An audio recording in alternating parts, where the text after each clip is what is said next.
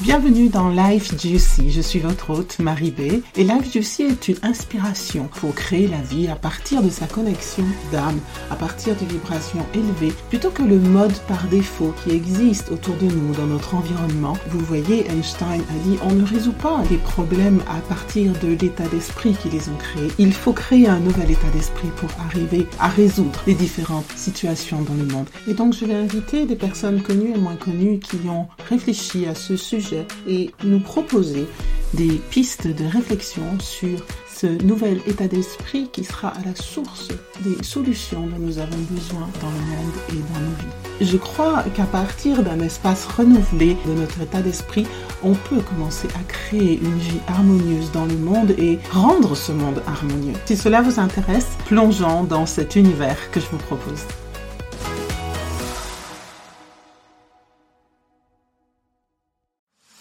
Bienvenue dans Life Juicy. Je suis votre hôte Marie B. Et Life Juicy est une inspiration pour créer la vie à partir de sa connexion d'âme, à partir de vibrations élevées, plutôt que le mode par défaut qui existe autour de nous dans notre environnement. Vous voyez, Einstein a dit on ne résout pas les problèmes à partir de l'état d'esprit qui les ont créés. Il faut créer un nouvel état d'esprit pour arriver à résoudre les différentes situations dans le monde. Et donc je vais inviter des personnes connues et moins connues qui ont réfléchi à ce sujet et nous proposer des pistes de réflexion sur ce nouvel état d'esprit qui sera à la source des solutions dont nous avons besoin dans le monde et dans nos vies. Je crois qu'à partir d'un espace renouvelé de notre état d'esprit, on peut commencer à créer une vie harmonieuse dans le monde et rendre ce monde harmonieux. Si cela vous intéresse, plongeons dans cet univers que je vous propose.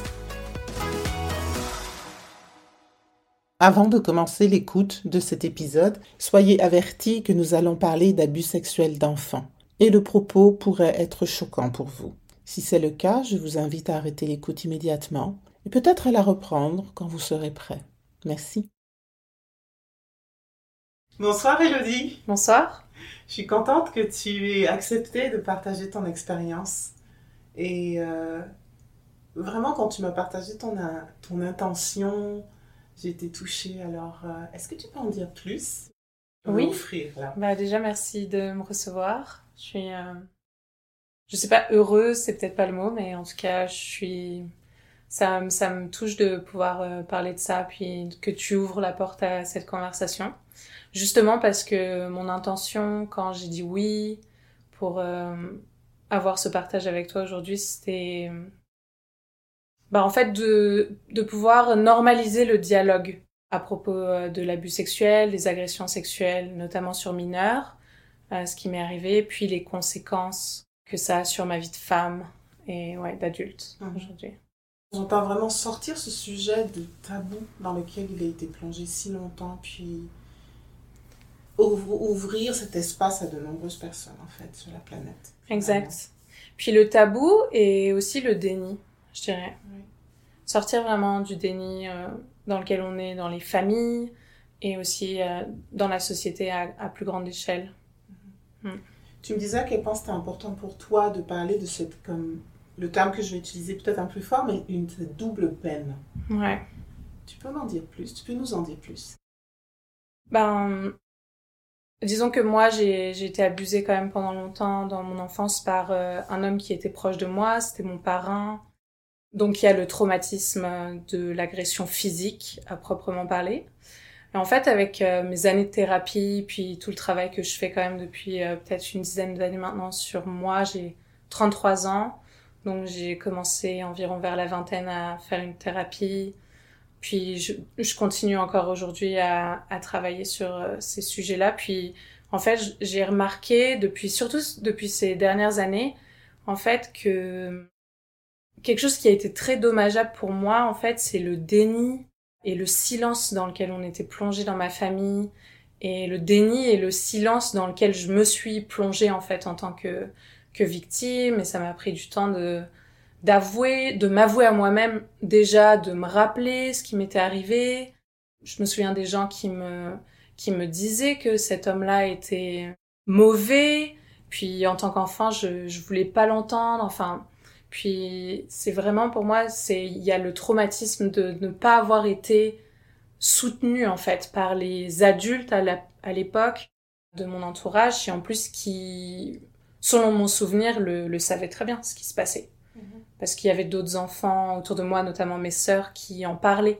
Donc euh, pour moi, c'est vraiment cette double peine de... Il y a le traumatisme physique et il y a le traumatisme de est-ce que je suis folle? Euh, Est-ce que ma réalité est réelle et elle est valide Et est-ce que je suis pas en train de, de m'inventer euh, quelque chose de complètement délirant? Et euh, de vraiment faire ce, ce travail de reprise de confiance en ce que je sais être euh, juste, ce que je sais être vrai, et que mon ressenti est, vrai en fait, est réel et a, a du sens. Ouais. C'est un des facteurs très difficiles pour les personnes qui ont vécu cette expérience-là. Déjà, on perd la mémoire. As-tu perdu la mémoire comme beaucoup d'entre nous, en fait? Ouais. Oui. En fait, j'ai perdu la mémoire sur beaucoup de choses. J'ai des souvenirs. J'ai plus des souvenirs de après, des souvenirs de, de moi traumatisée sur, euh, dans une chambre ou des souvenirs de de petits actes, je le, je le mets entre parenthèses, petits actes de violence physique qu'ils pouvaient faire, mais j'ai pas de souvenir euh, à proprement parler, ouais, donc euh, c'est sûr que ça, ouais. Puis il y a des choses qui me sont venues récemment, euh, des souvenirs physiques, ouais, avoir des ressentis vraiment de de mains sur mon corps, etc., de pression. Mm. J'aborde ce sujet-là parce que quand on n'a pas la mémoire de ce qui s'est passé et qu'on est dans un contexte familial comme tu l'as décrit, un contexte qui est dans le déni, c'est très difficile de faire confiance à ce qu'on ressent. Mm. C'est très difficile de, de savoir si c'est la vérité. D'autant que, je ne sais pas si tu as vécu ça, mais l'enfant ou la personne qui découvre ça sur elle-même désire que ce soit faux. Mm. Comment tu as vécu, toi, cette transition? Bah, en fait, euh, même quand je t'entends dire ne sais pas si c'est vrai, moi si je me rappelle euh, mon adolescence ou si je me rappelle euh, le début de ma vingtaine, même jusqu'à mes 25 ans, j'étais très très mal. J'étais vraiment vraiment très très mal et en fait je savais pas pourquoi j'étais mal. Pourtant je le savais parce que c'était quand même une conversation dans la famille, mais c'était pas intégré à l'intérieur de moi que ça m'était arrivé. C'est comme si, oui, c'était arrivé aux autres, mais pas à moi. Ouais, je savais juste pas, en fait, pourquoi j'allais mal. Il y avait comme pas... Euh, c'était deux choses vraiment séparées dans, dans ma tête. Ouais. C'est cette... Comment ça s'appelle Cette dissociation qui existe. Ouais. dissonance cognitive. La dissonance cognitive, exactement. Ouais. Ou pour survivre à... J'imagine ce qui est tellement contradictoire qu'on les, ben, on les dissocie. Ouais. Simplement. Exact. Ouais. Mm. Et comment aujourd'hui tu retrouves la paix avec ça, avec euh, ce double traumatisme en fait? Comment tu te guéris de ça? Des professionnels. Honnêtement, pour moi, c'est la chose euh, qui est la, la, plus importante pour moi, c'est vraiment d'être euh, entouré de gens qui sont qualifiés, de professionnels. Puis, je, je, m'estime euh, privilégiée d'avoir euh, les moyens de pouvoir euh, me payer des, des thérapeutes. Je sais que tout le monde n'a pas forcément la chance d'avoir des thérapeutes aussi qualifiés que moi j'ai la chance d'avoir. Mais pour moi, c'est vraiment, c'est vraiment la clé, c'est vraiment la, c'est être entouré parce que c'est un travail qui peut être tellement quand même intense et difficile et qui peut vraiment remuer parce que ça vient vraiment chercher des choses tellement profondes que j'ai besoin de d'avoir euh, un peu comme une gang, genre une, une bande de, de, thérapeutes ou de, de gens qui m'entourent, puis même des gens qui m'entourent, mes amis aussi, pour moi c'est très important, des gens qui sont qui sont stables émotionnellement et qui peuvent qui sont capables en fait d'être à l'écoute et me soutenir quand c'est pas facile. Et la plupart de mes amis savent ce qui m'est arrivé, puis que ce soit des, des cercles proches ou même peut-être parfois des cercles plus éloignés, ils savent plus ou moins que c'est quand même un c'est un défi pour moi. Mhm. Ouais. Avec tout ce que ça peut amener, c'est-à-dire euh, pour moi, il y a vraiment deux, deux choses qui sont vraiment des défis euh, encore aujourd'hui, c'est le rapport à mon corps et le rapport aux hommes et à ma sexualité en général. Conséquence classique, je dirais. Ouais. On a tout le monde. euh, Est-ce que tu peux parler de, en dire un peu plus sur comment ces défis se présentent pour toi? Est-ce que tu veux partager là-dessus? Ouais. Par rapport à mon corps, donc en fait, juste pour donner un petit peu de contexte, ça a commencé très jeune pour moi, l'abus sexuel, quand j'étais un tout petit bébé, jusqu'à environ mes 15 ans, donc c'est quand même euh, une grosse période de ma vie. Donc en fait, j'ai toujours connu, je me suis toujours développée en tant que personne avec cette haine du corps. Aussi loin que je me rappelle, même très enfant, peut-être 3, 4 ans, j'ai vraiment des souvenirs de, de me trouver laide, de me trouver grosse, et de juste être en rejet en fait de mon corps. Et ça, c'est quelque chose qui, qui me poursuit encore aujourd'hui, j'ai envie de le dire comme ça, puisque c'est quelque chose avec lequel j'ai beaucoup de mal à, au quotidien.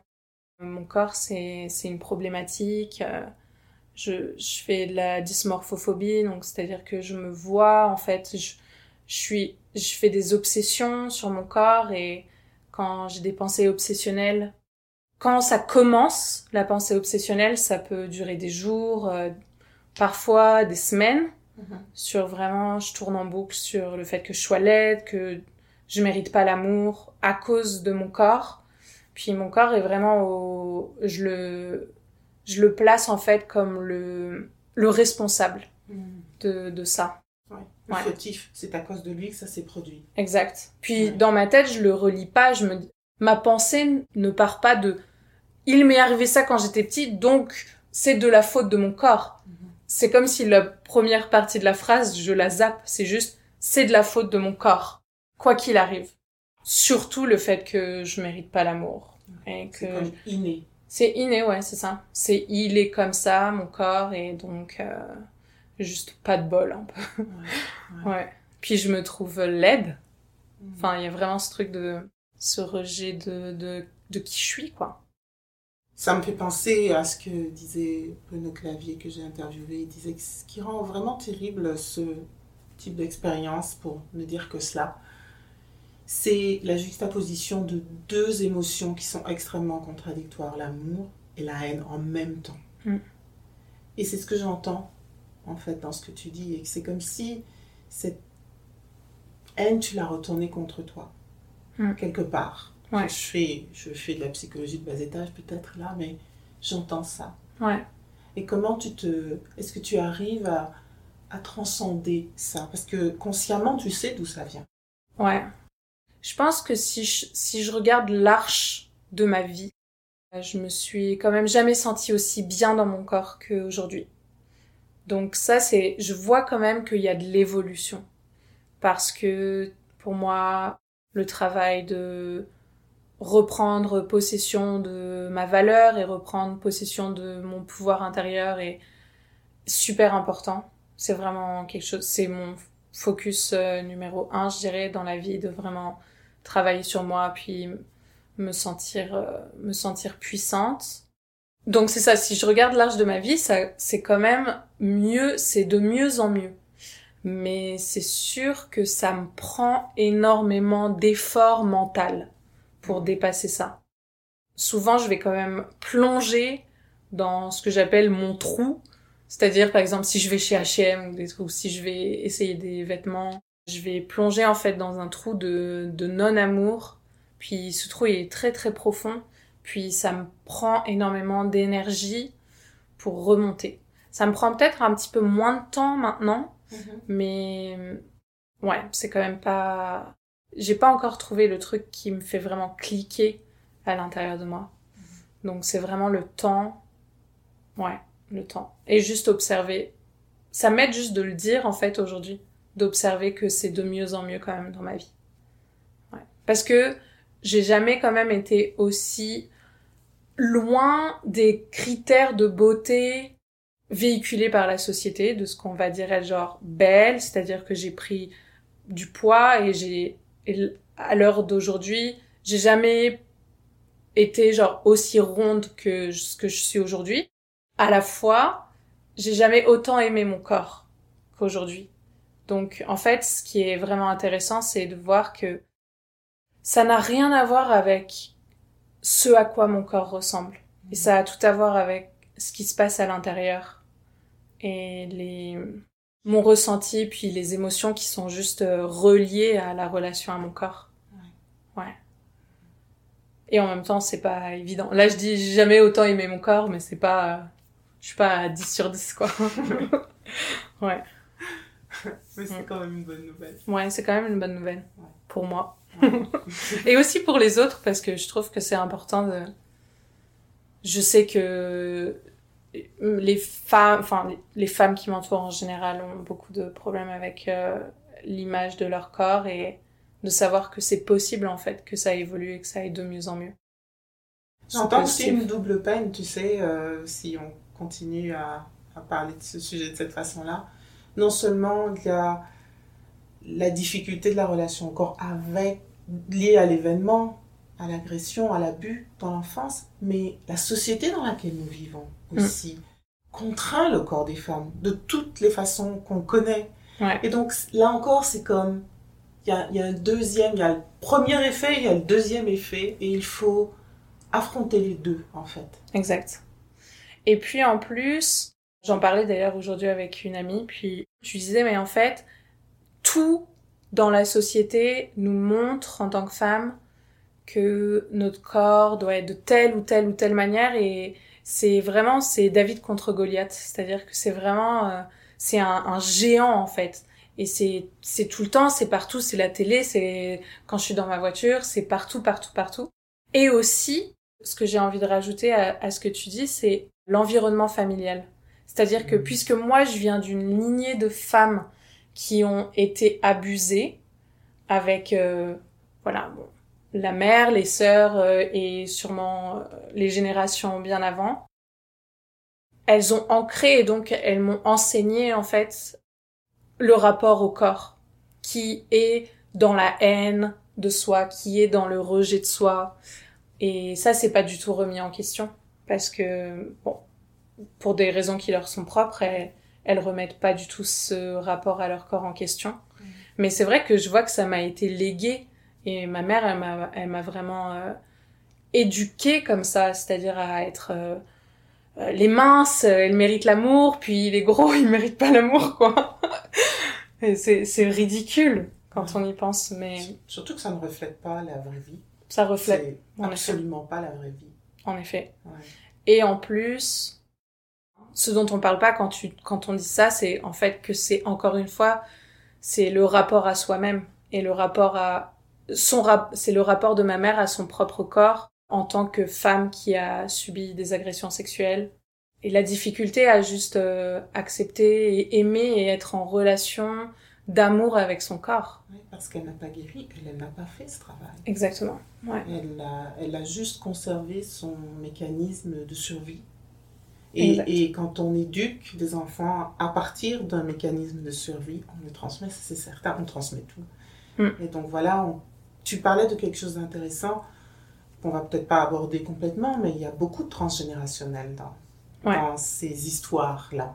Ouais. Ce sont des phénomènes qui existent dans des familles euh, sur plusieurs générations jusqu'à ce que quelqu'un comme toi décide de faire ce travail. Ouais. Puis j'ai envie de dire quelqu'un comme moi et aussi j'ai envie de mettre dans la dans la boucle mes sœurs puisque c'est ma sœur qui a j'ai deux grandes sœurs puis c'est ma sœur du milieu qui a décidé de porter plainte contre notre euh, agresseur. Donc c'est aussi à travers euh, le fait qu'elle ait décidé de faire ça que moi je le fais personnellement, j'ai aussi fait des démarches judiciaires etc. Mais c'est vraiment elle qui a amorcé le processus de parler, alors que l'omerta, on dit l'omerta, de, on, on, ne parlait pas de ça du tout dans ma famille. Puis pas que ma famille, mes parents, mes sœurs, juste la, la famille au sens large, au sens large avec euh, les oncles, les tantes, etc. Parce que c'est connu. C'est connu, C'est clairement ouais. connu. C'est connu, ouais. Tout le monde le sait, mais personne n'en parle. Et quand, je veux dire, en, encore une fois, quelque chose qui est classique à l'échelle des familles et à l'échelle de la société, c'est que on va faire poser la responsabilité sur les victimes. C'est-à-dire que nous, euh, mes sœurs et moi, maintenant, on est entre guillemets bannis de la famille à grande échelle. Ma mère est bannie de la famille juste parce que ma sœur a eu le courage de parler. Ouais. Je pense que si les familles voyaient leur comportement à travers le prisme de la mafia, hmm. je viens d'y penser, elles verraient ce qu'elles font, en fait. Ouais. Parce que c'est un comportement. Euh, enfin, je ne veux pas. C'est un sujet très difficile. C'est une comparaison un peu difficile, mais, mais de se voir, de voir les conséquences de ce qu'on fait, de voir les conséquences de, ce, de cet omerta, comme tu dis, peut-être ouvrirait les yeux à certains et donnerait le courage de sortir du silence. Hmm. De sortir du silence.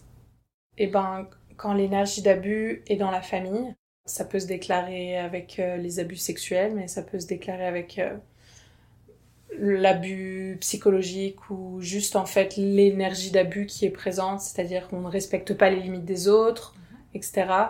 Pour moi, c'est comme la suite logique en fait que les gens ils agissent comme ça quand il y a l'abus qui est qui est là dans la famille, c'est l'abus qui règne en fait, qui, qui qui mène le jeu. Mhm. Et donc à partir du moment où c'est l'abus qui mène le jeu, forcément dans dans un jeu où l'abus est roi, les victimes sont les coupables ou les victimes sont celles qu'on va montrer du doigt, etc. Mhm. Et tant que ça c'est pas remis en question, encore une fois, à petite échelle et à grande échelle, et même à l'intérieur de nous. Parce que moi, je peux le voir, si j'observe le fonctionnement de ma famille, j'ai le même fonctionnement à l'intérieur de moi. Hmm. C'est-à-dire, je vais, ça va un peu mieux maintenant. Mais je vais faire taire ces parties-là de moi qui ont été abusées, où il y a encore des conséquences. Je vais ne pas les croire, je vais leur, je vais les enfermer dans un petit placard, euh, dans ma psyché. Je veux pas qu'elles sortent. Et quand, par exemple, j'ai un exemple très concret récemment, j'étais en, en date, enfin j'avais une date avec quelqu'un, puis avant la date, je pouvais observer énormément de insécurité qui remontait. Et j'avais, j'étais impatiente vis-à-vis de moi-même. J'étais impatiente. Il y avait cette partie-là de moi qui était insécure, qui a besoin d'être rassurée, qui a peur des hommes, qui a peur euh, qu'il lui arrive quelque chose. Et mon adulte, qui qui ne veut pas prendre soin en fait de cette partie abusée en moi. Donc c'est intéressant, je trouve, de le voir que je, le vois à grande échelle. C'est vraiment en fractal jusqu'à l'intérieur de moi. Mm-hmm. Une reproduction du comportement que tu as vu autour de toi. Exactement. Enfin, quoi, ouais. Une reproduction du comportement familial. Exact. Que tu appliques. Que j'applique à moi-même, ouais. J'ai besoin d'un grand respire. Euh, c'est sérieux tout ça. Ouais. ouais. Ouais.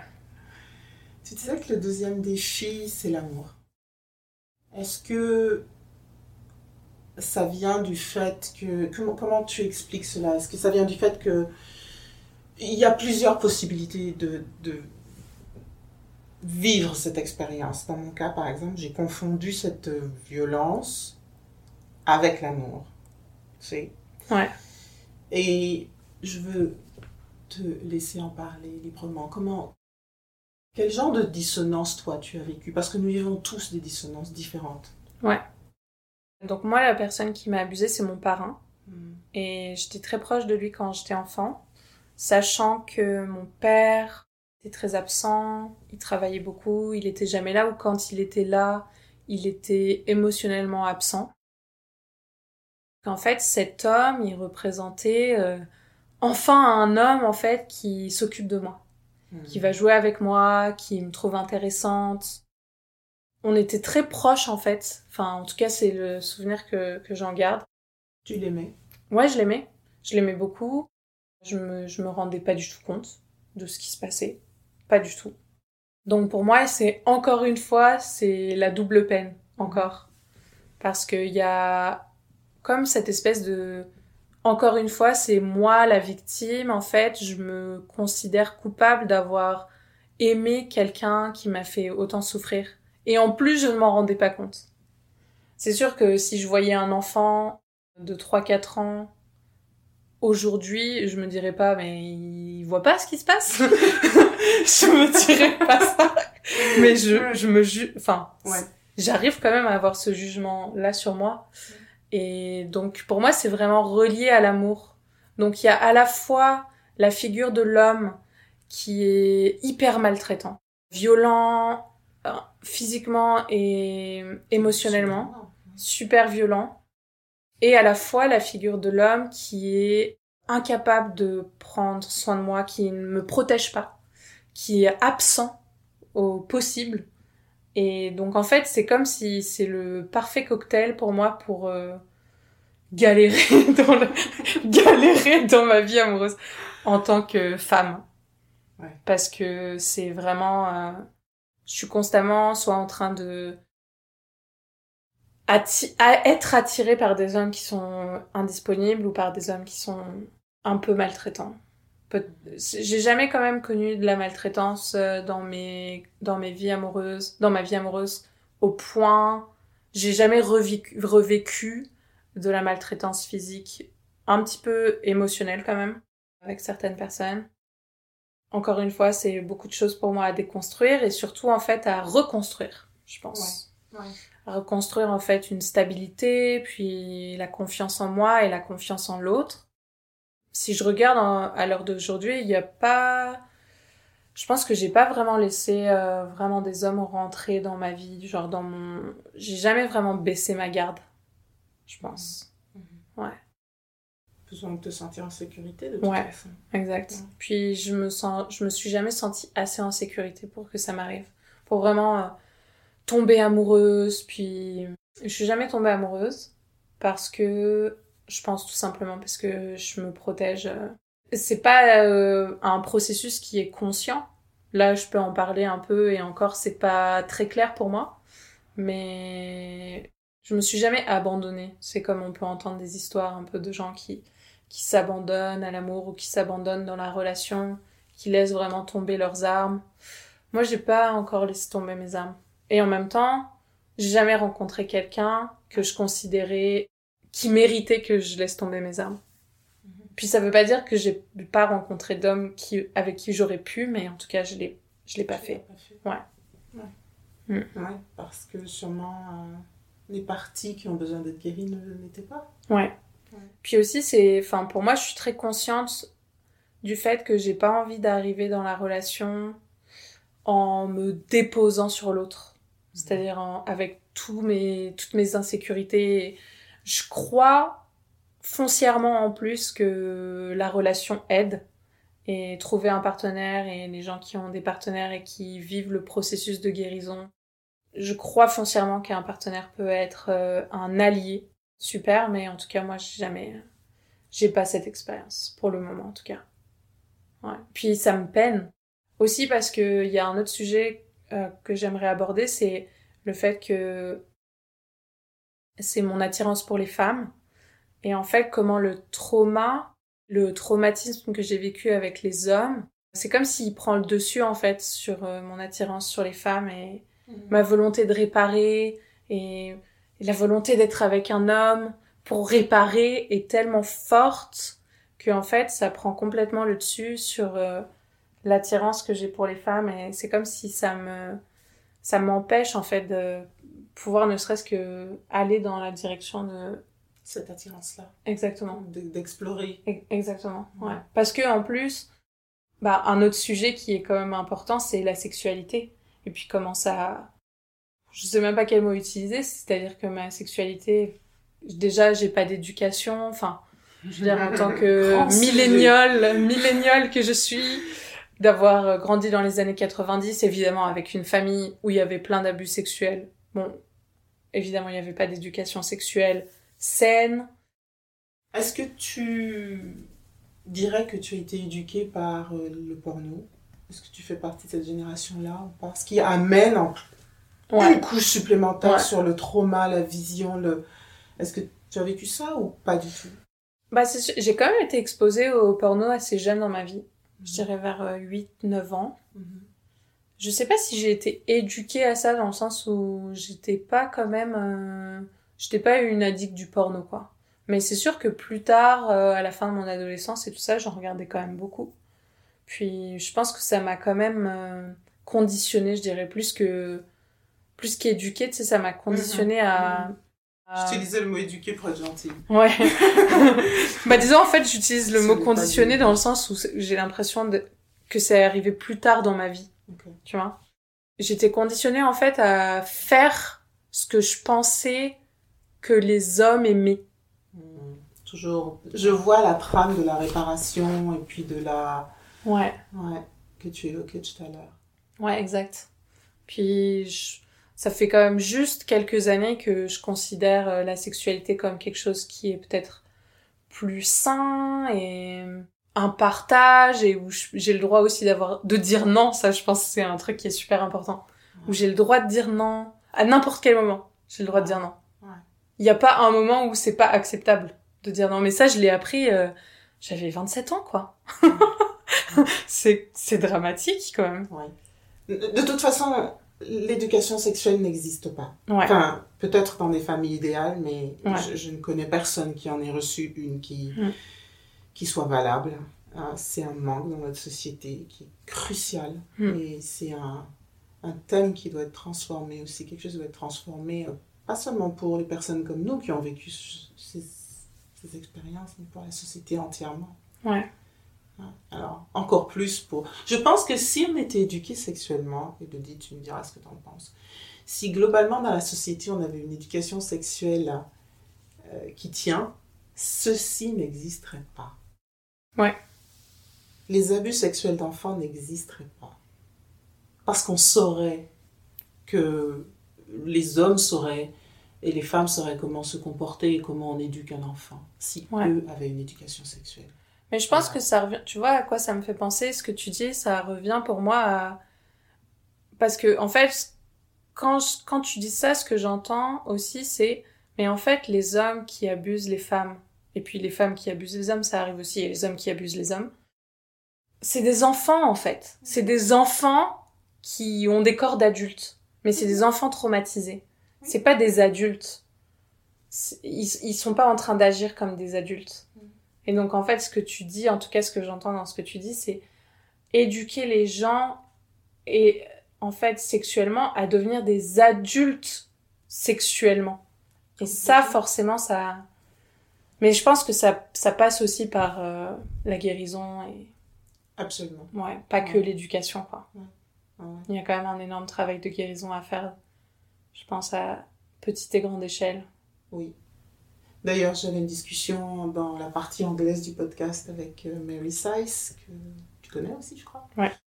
Et qui disait à quel point, en fait, c'est un reenactment en anglais, mais les personnes qui, qui sont les abuseurs, ceux qui deviennent abuseurs, ont été des enfants et en fait, ils ne font que abuser et ils ne font que reproduire ce qu'ils ont vécu. Hmm. Et c'est une façon de... Toi, tu disais que ta façon de transcender, tu trouves les moyens de transcender cet événement et ce que ça a créé en toi, eux, c'est leur façon de le faire.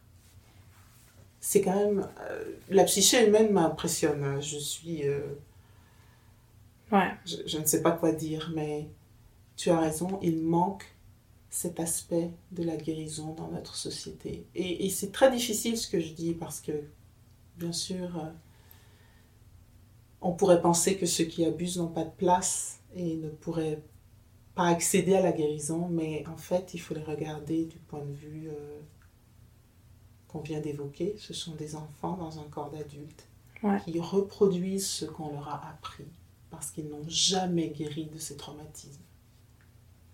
Et quand tu me dis que ça fait dix ans que tu travailles sur toi pour sortir de ça et avoir une vie normale, on peut comprendre à quel point c'est difficile pour tout le monde. Hmm. Alors je vais fermer cette parenthèse-là Ouais. et revenir à ta, je veux dire, ta sexualité ou ton bien-être en tant que femme. Ouais. En ce moment, en fait, ce que je m'amuse à faire, je suis sur des applications de rencontres. En fait, je m'amuse à dire non. Je m'amuse à avoir des opportunités de dire non. Et à observer déjà ce qui se passe à l'intérieur de moi.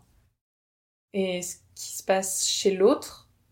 Et en fait, ce que j'observe, c'est que ça me rassure vachement, en fait, d'être capable de dire non et d'avoir en face de moi quelqu'un qui est capable d'entendre un non et de le prendre de manière très légère, parce qu'il y a des gens qui prennent des noms, les noms de manière très légère. Moi, j'ai pas grandi dans une famille où non était une option. Donc pour moi, c'est un peu, c'est quand même des découvertes à chaque fois. Et en fait, ce qui se passe à l'intérieur de moi, c'est tellement rassurant. Enfin, il y a vraiment en fait quelque chose qui s'apaise. Me dire en fait, ok, donc là, je suis face à quelqu'un qui a priori quand même est un adulte parce qu'il n'est pas en train de réagir comme un petit enfant qui fait un tantrum, euh, une petite crise de nerfs, parce que il a pas ce qu'il veut. Et ça, et ça me, ça me calme, ça calme mon système nerveux. Et en plus, ça me rapproche en fait de mon enfant qui a tellement besoin, l'enfant intérieur en moi, cette petite fille qui s'est fait abuser, qui a besoin que moi, en tant qu'adulte, j'arrive à, poser mes limites de manière euh, assertive. C'est-à-dire pas violemment, tout en restant en lien avec moi et avec l'autre. Et elle a vraiment besoin de ça, et c'est ça, je sens que j'aspire vraiment à ça. Donc c'est un peu... Euh, c'est mon expérimentation. Mais ma vie sexuelle est quand même euh, pas évidente, quoi. Enfin, dans le sens où elle est inexistante. ouais. Et ça, ça, c'est pas quelque chose qui me convient. Parce que je, je me sens pleine de vie et pleine de vitalité, pleine d'énergie sexuelle et j'aimerais pouvoir explorer. Et je peux souvent ressentir en fait de la frustration par rapport à cet événement-là en fait qui encore aujourd'hui a tellement de conséquences sur ma vie. 30 ans plus tard, ça a mhm. tellement de conséquences sur ma vie de tous les jours. Que ce soit dans mon narratif intérieur ou juste ma non-vie sexuelle. Et je ressens, je peux ressentir pas mal de, d'injustice, ouais, par rapport à ça. Et de colère, ouais. Mm. Est-ce qu'un jour tu penses que tu auras le choix Je pose une question un peu grandiloquente, mais je veux revenir sur tes, tes attirances, tes vraies attirances. Est-ce que comment est-ce que tu penses pouvoir arriver à distinguer tes vraies attirances? Parce que ce que tu disais tout à l'heure, j'ai l'impression que l'attirance vers les hommes a l'air, en tout cas dans tes propos, d'être la conséquence de l'agression et qu'en fait tu, es encore, tu te sens encore prisonnière quelque part de cette réparation. Et tu as le sentiment, tu me diras si je traduis bien ce que tu as dit tout à l'heure, que ça t'empêche d'aller explorer comme une vraie attirance qui serait chez toi pour les femmes. Mm. Tout à fait, c'est bien, c'est bien exprimé. En fait, je pense que le, la différence pour moi, c'est que c'est ça joue sur mon système nerveux en fait. Mm. C'est-à-dire qu'il y a un moment donné où je vais être attirée par un homme et là, mon système nerveux s'enclenche et en fait, je deviens, c'est obsessif. Je suis en fait euh, ce que moi je vais considérer comme une forte attirance, mais en fait, si je réfléchis, enfin si je suis vraiment présente à moi-même, c'est pas vraiment de l'attirance. C'est plus en fait de la de l'insécurité que je ressens intérieurement. Mais comme hmm, bah oui. Comme mon insécurité et mon attirance pour quand j'étais petite pour l'homme étaient complètement mixés ensemble, ça a fait un truc un peu un mélange un peu pourri en moi où en fait insécurité égale attirance. Et donc euh, quand je ressens l'insécurité, quand je ressens l'insécurité, je crois que c'est de l'attirance. Mhm. Et je ressens de l'attirance pour les femmes. C'est juste que c'est, bien sûr, enfin, je veux dire, je sais que je ressens de l'attirance pour les femmes. C'est tellement plus subtil, en fait. Pour moi, c'est ça qui est difficile. C'est que je suis tellement habituée, en fait, depuis enfant à ressentir, à croire que cette insécurité-là, c'est de l'attirance. Que, en fait, je dois vraiment faire le travail de ressentir les choses de manière juste différente. En fait, qui me fait penser de plus en plus depuis peut-être un an ou deux que ah en fait c'est ça quand t'es attiré par quelqu'un et que t'as pas peur de la personne. c'est ce que je ressens pour les femmes, d'accord, mais c'est c'est bien plus subtil. Ouais. Parce que ça enclenche pas tout mon système nerveux en fait. Ouais. Euh. Les warnings ne sont pas allumés. Ouais.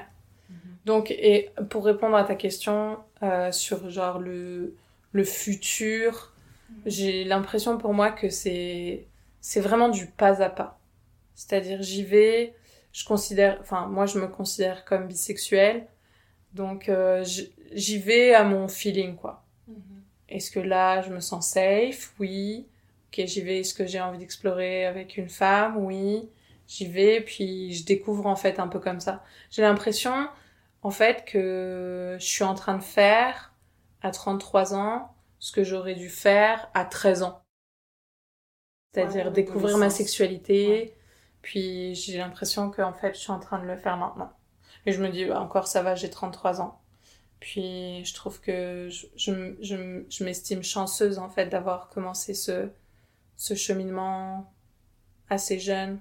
Enfin, je sais qu'il y a des gens qui sont plus âgés et qui, avec qui j'ai eu des conversations, puis ça peut être un challenge encore pour eux à 60, 70 ans, puis Il y a des gens qui perdent la mémoire jusqu'à 60 ans, ouais, et qui se retrouvent avec... euh, Tu sais, comme tu disais tout à l'heure, leur vie a été conditionnée par quelque chose qu'ils ont oublié. Mm. Par contre, les effets étaient présents Ouais. en permanence, sans qu'ils en soient absolument conscients. ouais, Et notamment dans les relations. Des gens qui reproduisent encore et encore et encore et encore des relations abusives, maltraitantes. On en a, on, on sait.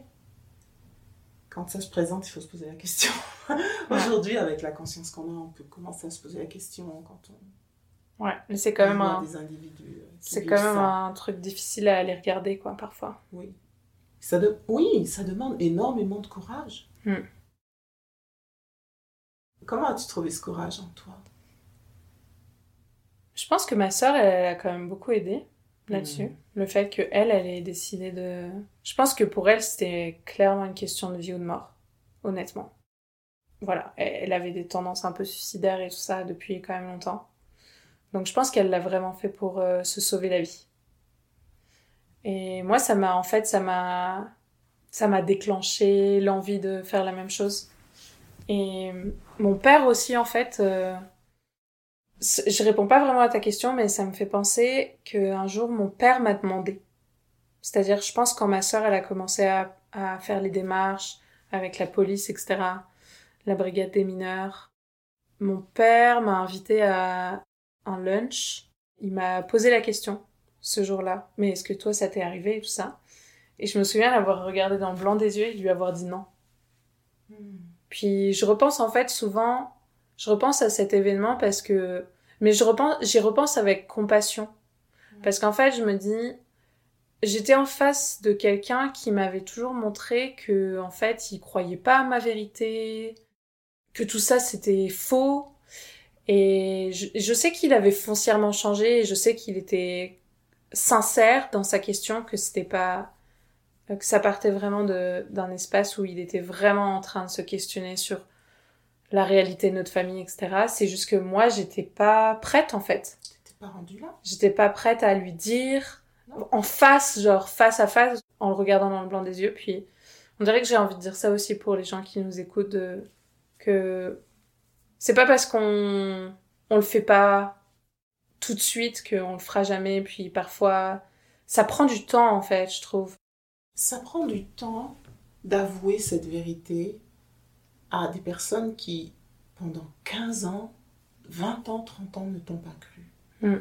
Et ont contribué à l'amnésie, ou ont contribué au déni, ont contribué degré ou de... Enfin, peu importe les raisons pour lesquelles ils ont contribué, on, Ouais. on ne juge pas ça. Ouais. Et donc, de but en blanc comme ça, une chose que tu disais tout à l'heure qui est extrêmement importante, c'est que l'enfant qui a vécu un abus sexuel ne fait confiance à personne. Ouais. Comment peut-il faire confiance aux gens autour de lui, aux adultes, aux personnes qui sont censées prendre soin de lui et qui ne l'ont pas fait? Mm. Donc tu arrives dans toi, tu arrives, je ne sais pas quel âge tu avais, tu arrives dans cette situation avec ce père à qui tu n'as jamais pu faire confiance, qui te pose cette question de but en blanc, mais, mais tu vois la place de cet enfant? Mm. Pourquoi un enfant dit non? Pourquoi même quand cet enfant est devenu adulte va répondre non? Parce que c'est ce sont souvent des prétextes qui sont utilisés du point de vue judiciaire pour remettre en question ce qui s'est passé, mais on ne comprend pas la psychologie qu'il y a derrière. Ouais. La psychologie qu'il y a derrière, c'est bien ce que tu racontes, c'est que Ouais. ce n'est pas facile de faire confiance à cette personne. Ouais. Et aussi de se l'avouer aussi, parfois, c'est... C'est-. Parce que pour moi, il y a... ça m'est arrivé d'ailleurs récemment de bah, contacter d'ailleurs Mary Sice que tu as interviewé récemment, je sais, pour travailler sur ce trauma. Et en fait, c'est comme si je soulevais le tapis, quoi. Puis sous le tapis, c'est plein de merde. Pardon. C'est genre, ah ouais. Et, et parfois, et c'est difficile de soulever le tapis Oui. parce que c'est beaucoup de conséquences personnelles, c'est-à-dire qu'il faut faire face au traumatisme et à la charge émotionnelle qui est reliée à ça et au fait qu'éventuellement on se sent englouti et complètement, euh, je sais pas, euh, sans vie, sans force de vie. Enfin, je veux dire, c'est énorme comme euh, processus, comme charge émotionnelle aussi qui est, c'est une grosse charge émotionnelle à, à faire face. J'arrive pas à le dire en Ouais. français, mais Qui nous traverse. ouais. Et je pense aussi que, tu sais, en tout cas pour moi, ça a été le cas, puis tu vas partager, tu vas me dire ce que tu en penses. Quand tu te rends compte, quand je me suis rendu compte que ces comportements, je les avais intégrés, et que quelque part, je les reproduisais dans, pas quelque part, carrément, je les reproduisais dans mes relations et envers moi-même, c'est un miroir qui fait extrêmement mal parce que c'est devenu notre nature. Hmm. Et le courage que tu évoquais tout à l'heure, qui a été déclenché par ta sœur, qu'il faut aussi pour oser se regarder en face et dire, ok, ben, ça, je dois vraiment changer. Hmm. Ouais. Ça passe par les petits exercices que tu, que tu évoquais tout à l'heure, d'apprendre à dire non, d'apprendre à poser ses limites, d'apprendre à identifier ce qui est bon pour moi, ce qui ne l'est pas. Parce que ça n'a pas été enseigné. Normalement, on apprend ça quand on est enfant. Hmm. Hmm. Tous ces sujets sont tellement importants dans le processus de guérison. Ouais. Et ce que tu me disais aussi, euh, une des choses que tu voulais euh, apporter aux auditeurs était que la guérison ne se fait pas en une seule fois. Ouais. Qu'il faut s'attendre à ce que ce, ce se fasse sur le long cours. Ouais. Parce que on découvre en fait au fur et à mesure, on découvre, c'est comme le regard intérieur s'ouvre et on dit ah ok, t'as soulevé le tapis et puis là ok, ah, bon, je dois gérer ça, puis je dois gérer cet autre truc et je dois gérer cette autre chose. C'est les couches de l'oignon, Ouais. comme euh, ils parlent les bouddhistes et les hindous. Et t'as une couche d'oignon, puis en dessous de cette couche d'oignon, t'as une autre couche d'oignon. Puis parfois, t'es genre, putain, il y a combien de couches sur cet oignon Encore une petite couche Et c'est pas... Ouais. C'est, c'est vrai que j'ai jamais rencontré, moi, quelqu'un qui a été... euh, qui est un survivant ou une survivante de abus sexuels et qui m'a dit et montré et prouvé enfin genre j'ai totalement tout dépassé de ça j'ai jamais rencontré quelqu'un comme ça.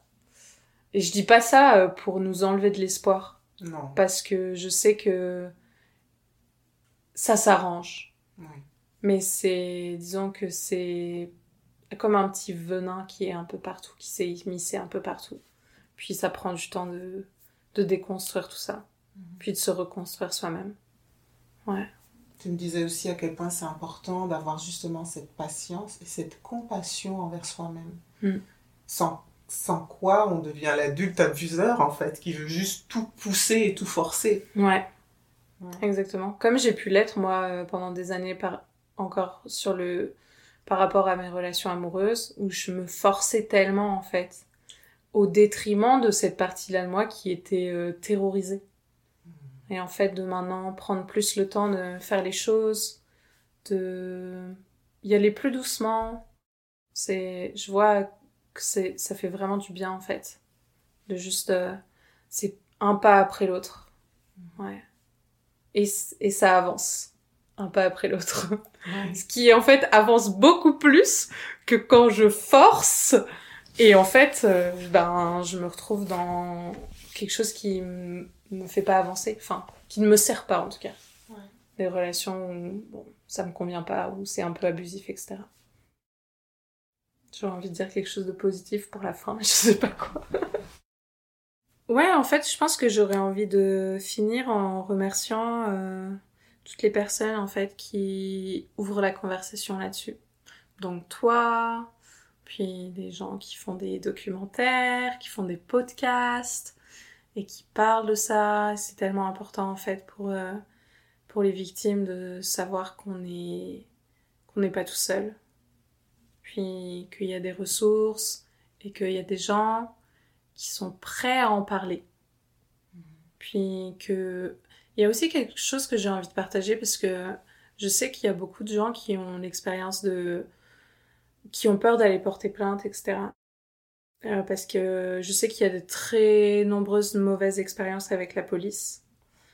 Et avec mes sœurs, on a eu vraiment de la chance de tomber sur... Euh, c'était une femme policière à la brigade des mineurs qui a vraiment pris notre, euh, notre dossier en main, puis qui s'est vraiment occupée de nous, puis qui nous a emmenés jusqu'au tribunal. Donc ça existe en fait. Dans le système aussi, je sais que le système est hyper défaillant en France. Et à la fois, il y a des gens qui sont compétents, il y a des gens qui sont là et qui travaillent pour le système et qui veulent faire les choses correctement.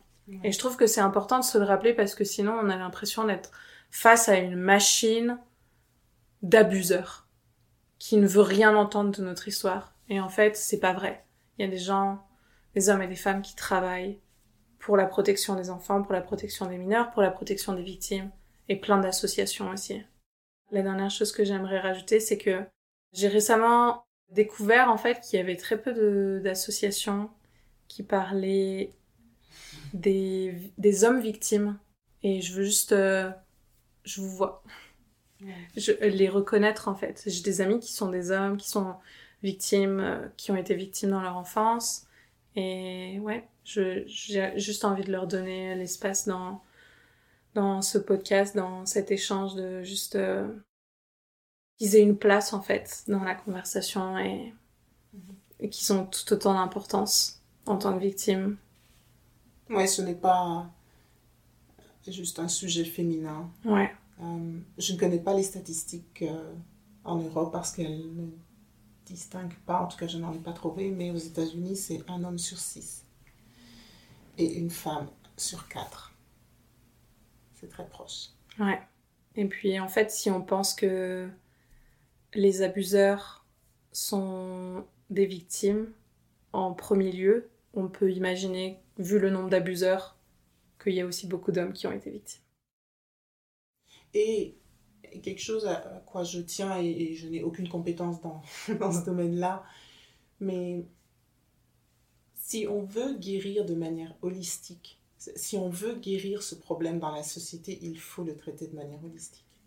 Et donc il va falloir traiter la question des abuseurs et leur offrir, ça existe de plus en plus maintenant, mais leur offrir des chemins de guérison Bien sûr, il va falloir qu'ils payent sur le plan pénal et judiciaire ce qu'ils ont, ce ont fait pour ce qu'ils ont fait et, euh, aussi euh, protéger la société contre eux en quelque sorte. Exact. Mais tout ce pan de guérison est assez absent dans toutes les sociétés.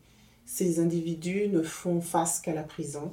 Et en discutant avec Mary Sice, elle me disait que souvent ils se suicident. Parce qu'ils sont face à un mur, le mur de leur propre conscience, j'imagine. Et la honte. La honte, qui est terrible. Terrible. Si vous connaissez la honte de la victime, je pense que vous connaissez la honte de, l'abuseur. Hmm. Elle, est, très grande. Ouais. ouais. Merci, Elodie. Merci. Merci. Je vais juste rajouter que c'est peu importe comment on partage sur ce sujet, l'important, c'est d'en parler, de le sortir de son petit coin de honte et de tabou, qu'on amène la lumière dessus et qu'on devienne globalement des individus qui se prenons en main, qui prenons en main notre vie et créons, c'est ça mon rêve, hein. mon rêve c'est qu'on crée une société dans laquelle les enfants aient une enfance magnifique. Et s'ils ont tous une enfance magnifique, comme disait Bruno Clavier, ils font ce qu'ils font parce qu'il leur arrivait quelque chose. S'il ne leur était rien arrivé, ce seraient des adultes très bien dans leur peau. Alors, rêvons de ce monde. Et avant d'arriver là, il faut qu'on en parle. Oui. Alors, merci. Parlons-en. Oui. Merci, Elodie. Merci. Hello, merci d'avoir écouté cet épisode de Live Juicy. Et si vous avez aimé ce que vous avez entendu aujourd'hui, merci de le partager avec vos amis. Si vous avez des questions, des sujets, des commentaires, vous pouvez m'envoyer un message directement à marie Si vous n'avez pas encore fait, souscrivez, évaluez et revoyez cet épisode. Merci pour votre écoute.